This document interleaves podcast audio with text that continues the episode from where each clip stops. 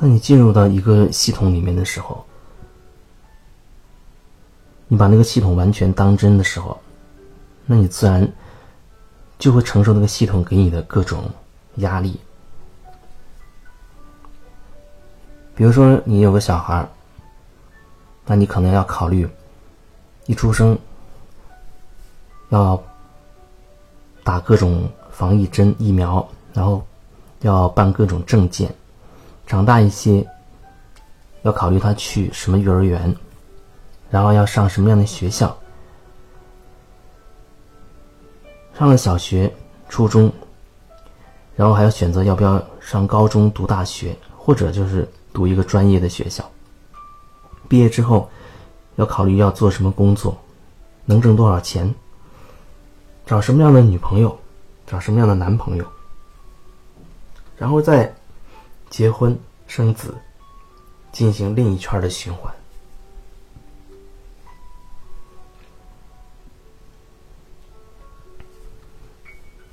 前几天和一人一些朋友在聊天，都说到担心自己的子女、孩子啊成绩不好怎么办？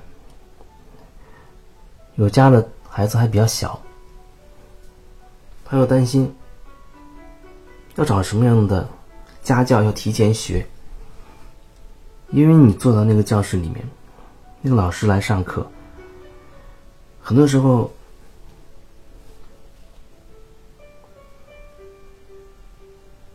一些内容都是很大部分学生都在课外的时间都已经去补习过了，都学过了。那么你的小孩他没有学的时候，你就会担心他会不会跟不上。那老师看到大部分学生都已经学过了，他可能也。不太去教这个部分，那么就会变成一种什么局面？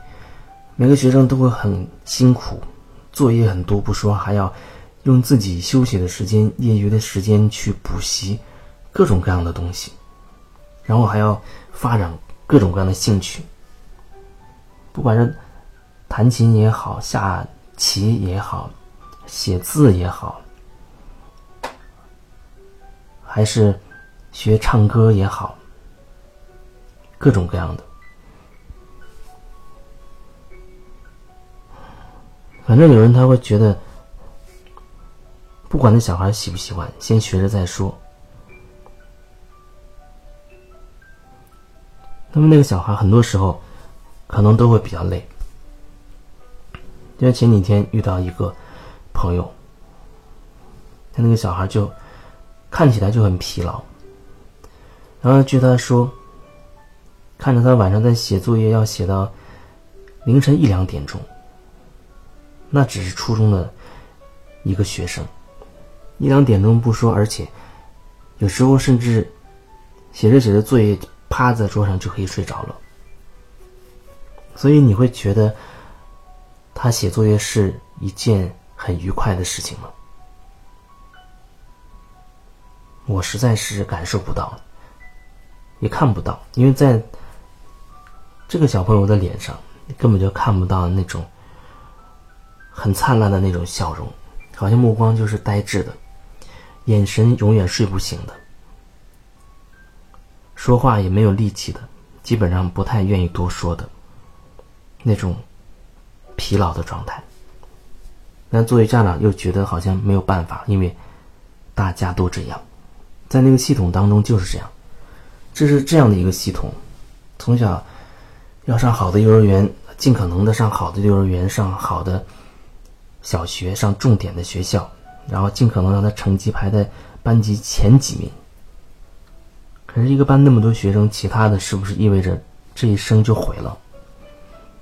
不知道，只是人们猜测，只有成绩好以后才会怎样，只有 A 才才能达到 B。只有成绩好，好像人生才有盼头。这只是人们自己的一个想法而已。事实怎么样，谁知道呢？另外一个系统，我也有一些朋友，他们从生孩子开始就做了跟集体意识不一样的选择，比如就选择在家里面。选择在家里自然分娩的方式。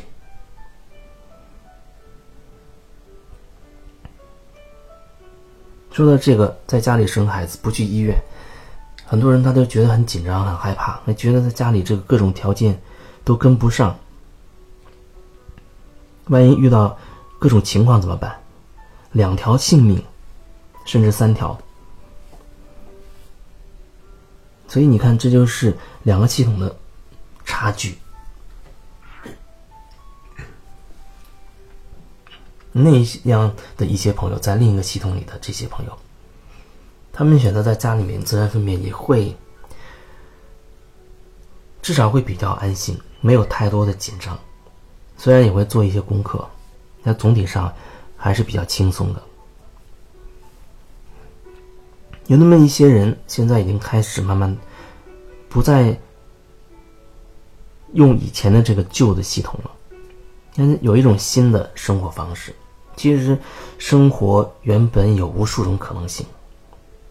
我想，这些新的选择、新的方式和观念的人，其实是给大部分那些还在旧系统里的人一个信号，就是说，你看，生活也可以这样。生活不不是永远一成不变的，不是只能在那个系统里面的。所以在另一个系统里面的，有很多家长，他们选择没有让小孩去幼儿园走传统的那条路，那就是跟在身边，自己带着他玩，就让他尽情的玩。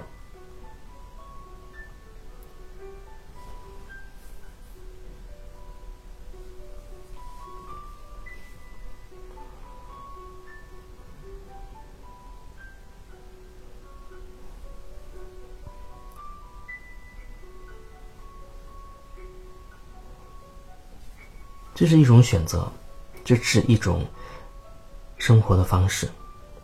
有一些家长就这样选择的，让他们小孩甚至不上幼儿园、不上小学，就跟在身边这样这样玩在生活的过程当中、点滴的过程当中去学习。其实你说学习它只发生在学校里吗？只发生在课本上吗？你想一想都知道，那是不对的。学习发生在生活的点点滴滴里面，发生在每一分每一秒里面。而其实更有意义的，反而倒是学校之外的那些时间里面，我们所学到的东西。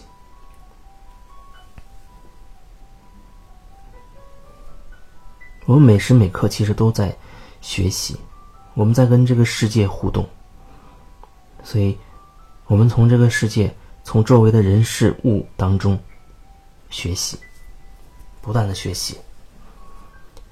那还有另外一些人，他们选择另外一种类型的学校，那学校和传统的学校又不一样，它是重视去发展每一个人的自然的那些本性，允许他们发展自己的那些。喜好，自己喜爱的东西，那又是另外一个系统。其实只要你愿意，你可以在网上找到很多很多。就像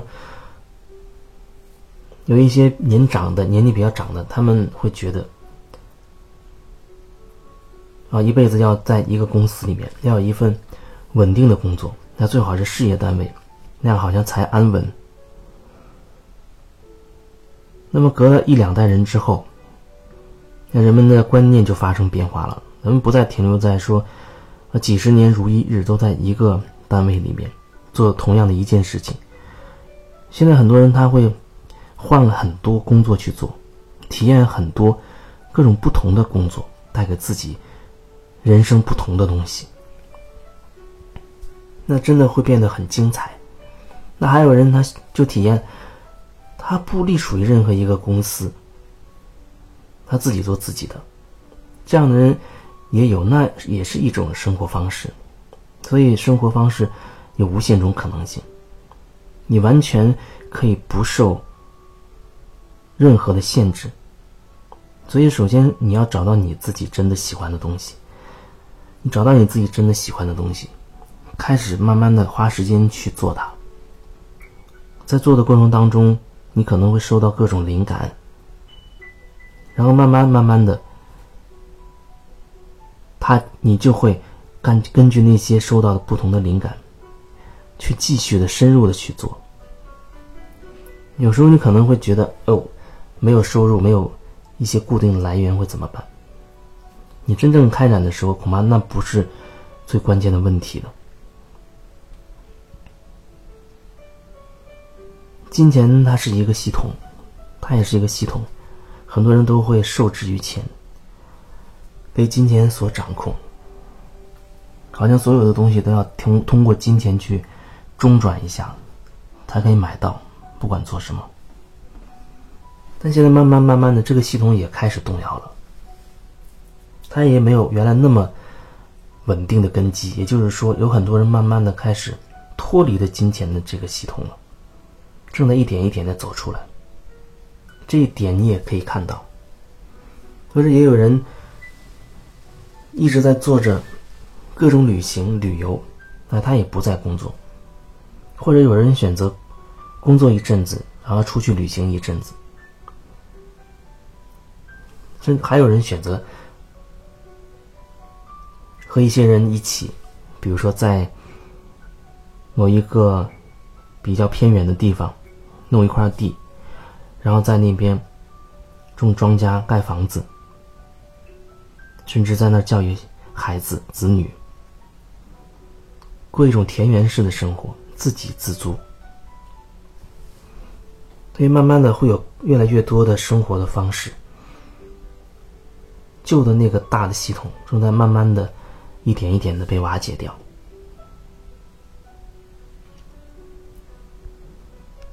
所以或许我们应该好好的去想一想，我们想要什么样的生活状态了。我们真的想要，你就会发现，现在从你想开始，到它真的变成一个事实，或者说变成一个现实，展现在我们眼前。那个时间会大大的缩短，真的会大大的缩短。最近我也经常会遇到，忽然脑子出现了一个什么样的念头，然后两三天之内，甚至更短，一天之内，就会显化出来，哎，就会真的发生，真的看到。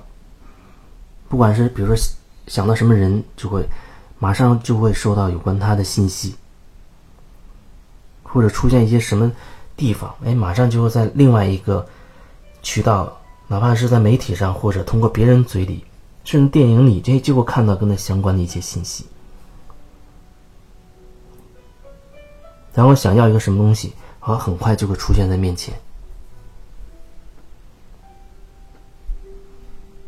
所以这是一个显化速度非常快的时代，也是有无限可能性的时代。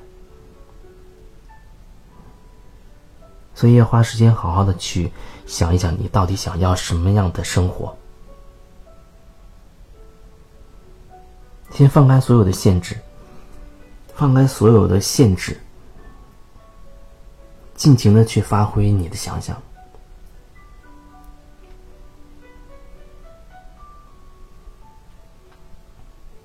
在这个过程当中，你可能会发现自己会有一些。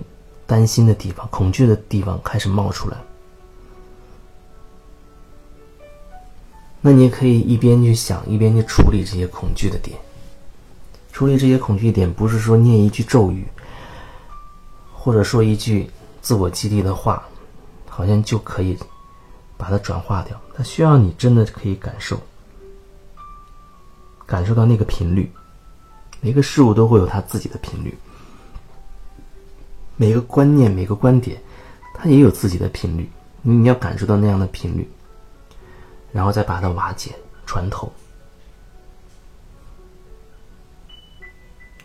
说起来好像比较容易，但有时候做起来却没有这么简单。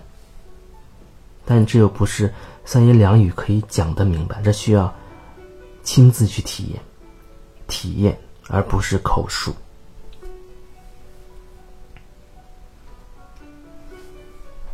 那如果你有想更深入的去了解自己，或者你真的想要有所转变、有所不同，你也可以在这个平台上找到我的联系的方式，和我一起来聊一聊。